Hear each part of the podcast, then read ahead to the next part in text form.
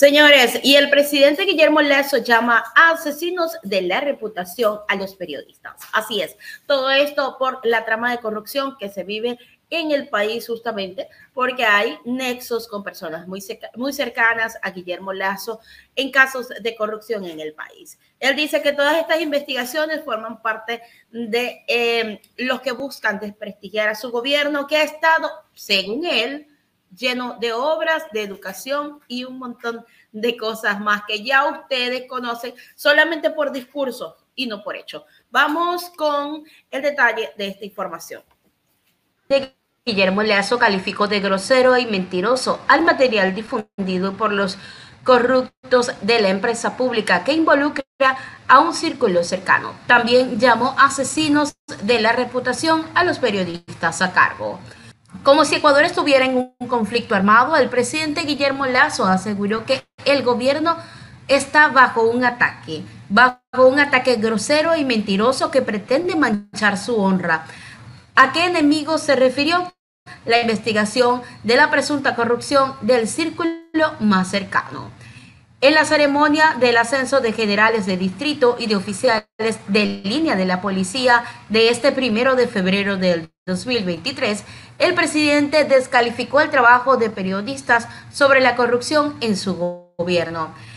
En su discurso no declaró la guerra a nadie, pero sí configuró un escenario parecido al de una. El detonante fue una filtración de audios difundidos que involucran a sus allegados y funcionarios del círculo más cercano. La difusión del Gran Padrino, realizada por la posta o el caso del encuentro, según la Fiscalía General del Estado, sacó a la luz una supuesta red de corrupción de empresas públicas. El cuñado de Guillermo Lazo, Danilo Carrera, estaría involucrado. Como el gobierno hace obras pone en orden la economía, genera empleo, estamos bajo ataque, aseguró el presidente Guillermo Lazo. Estamos bajo ataque, bajo un ataque grosero, mentiroso, que pretende manchar la honra de mi gobierno y mi honra personal cosa que no lo vamos a permitir. En 20 meses de gobierno hice todo lo necesario y he cumplido con tirar al tacho de basura de la historia aquella ley mordaza. Pero una cosa es la prensa libre y otra cosa es aquellos que bajo el título de periodistas desarrollan actividades que son tipificadas como un asesinato a la reputación de un gobierno honesto. No solo calificó de grosero y mentiroso al material difundido por la posta, también llamó asesinos de la reputación a los periodistas a cargo de ella. Bajo el título de periodistas desarrollan actividades que son tipificadas como un asesinato a la reputación de un gobierno honesto y un asesinato a la reputación de un presidente que no acepta chantajes, que no acepta condiciones y que jamás pautará a cambio que le aplauda ningún medio de comunicación, sentenció Lazo.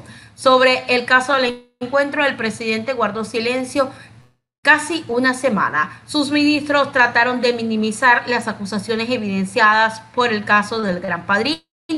En los audios se escuchó hablar sobre la venta de cargos, millonarias pérdidas de Flopep, colaboraciones de ministros y montos recibidos por empresas como la Corporación Nacional de Electricidad.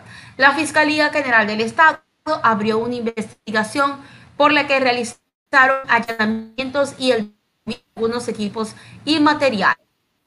Aunque no se ha conocido sobre detenidos, la Asamblea Nacional también inició un proceso de fiscalización sobre las responsabilidades políticas en este escándalo de corrupción.